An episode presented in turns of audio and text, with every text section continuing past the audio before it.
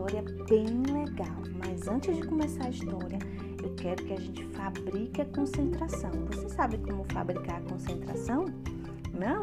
Eu vou ensinar vocês. Para fabricar a concentração, vocês levantam uma mão, levanta a outra mão, esfrega, esfrega, esfrega, bem esfregadinho até ficar bem quentinho e coloca a mão no ouvido, coloca bem em concentração dentro do ouvido para que tudo que a gente conte na história, o seu ouvidinho ele consiga ouvir tudo direitinho. Então pode botar bastante concentração no ouvido. Depois a gente levanta a mão, levanta a outra, esfrega, esfrega, esfrega, esfrega, esfrega e coloca a mão na boca para que ela fique bem fechadinha e bem concentradinha para a hora da, da história. Depois a gente levanta a mão, levanta a outra, esfrega, esfrega, esfrega. Agora é a última, ó, esfrega com bem força. Quando tiver quentinho, a gente bota a mão no coração, para que o nosso coração receba essa história com muito amor e alegria.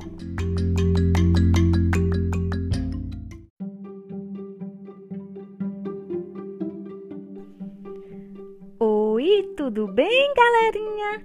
Hoje eu vim contar para vocês uma história muito legal. Ela se chama Óreo e o Escuro e o texto dela é de Emma Yarlet. Vocês vão amar e a tradução é de Cíntia Costa. Oi, meu nome é Óreo. Eu vou falar para vocês uma coisa. Eu tenho muito medo de tudo ah, minha mãe diz que é por causa da minha imaginação, que é muito grande, que não tem nada a temer. É, isso só se for para ela, né? Porque pelo que eu vejo, o mundo está cheio de coisas assustadoras. É abelha, é cachorro, é balão estourando, é espaço, é porões, tempestade, monstros. Mas tem uma coisa que me assusta muito mais do que todas essas coisas juntas. Sabe o que é? Não? É o escuro. Gente, eu tenho muito medo do escuro. Alguém aí tem medo do escuro? Ai, é claro que eu já tentei de tudo para resolver esse problema. Eu já fugi de lugares escuros. Eu já evitei o escuro. Eu já aperfeiçoei os óculos de visão noturna. Comi muita cenoura, capturei o sol, é, muito calor, é, criei larvas de vagalume, eu fiz protesto contra o escuro, eu já pintei o meu quarto com tinta de cor fluorescente, eu já é, fiz de tudo, mas nada disso funcionou. E agora chegou a hora de dormir de novo.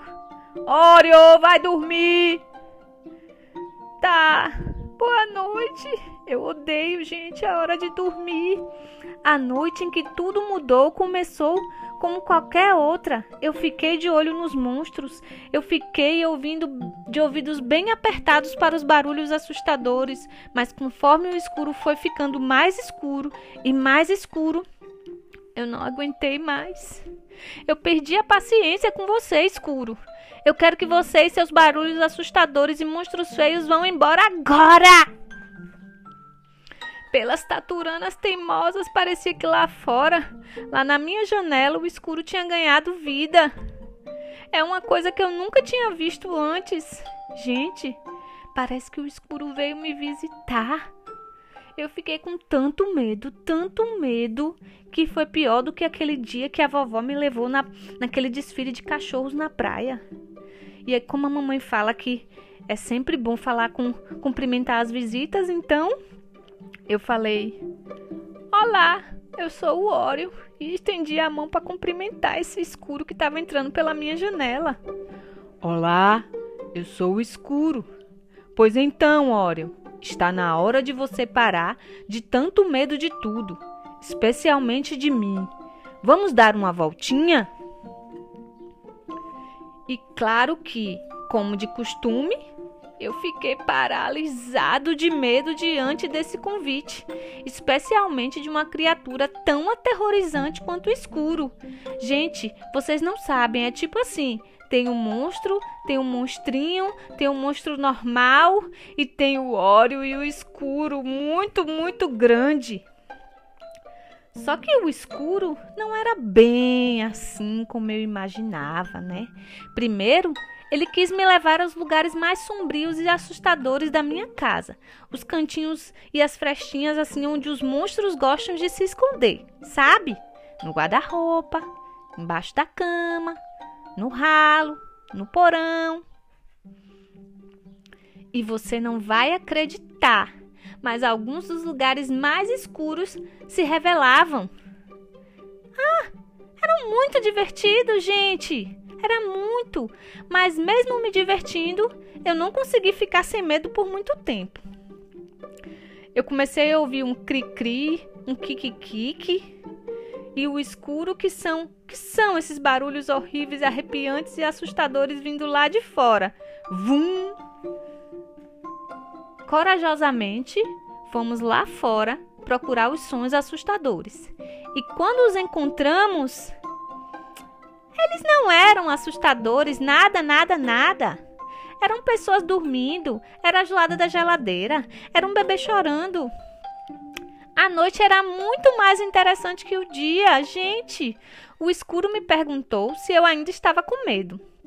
Aquela sensação horrível tinha diminuído, é um pouco verdade, mas havia ainda um lugar que fazia meus joelhos tremerem de pavor e o estômago revirar o lugar terrível onde o escuro é o mais escuro de todos. Foi aí que partimos.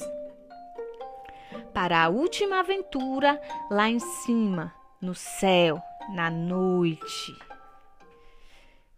Então, no lugar mais escuro de todos, de repente eu entendi, quando eu parei de me preocupar e de ter medo, o escuro podia ser divertido, o escuro podia ser interessante, o escuro podia ser mágico e, acima de tudo, o escuro podia ser meu amigo! E ninguém, nem mesmo eu, tem medo de ser o melhor amigo, não é?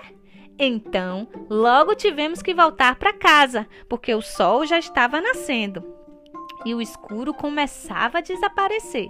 Era hora de dizer adeus.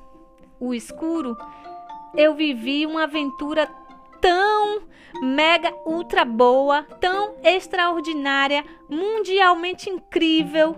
Mas será que você voltará? E eu não queria que o escuro fosse embora. Então ele me prometeu: Nunca estarei longe, Ório. Eu sempre estarei por perto. E naquela noite em diante, ele nunca ficou mesmo longe a gente sempre se divertiu bastante durante a noite. E assim acabou essa história de medo do escuro. Tchau, tchau, pessoal!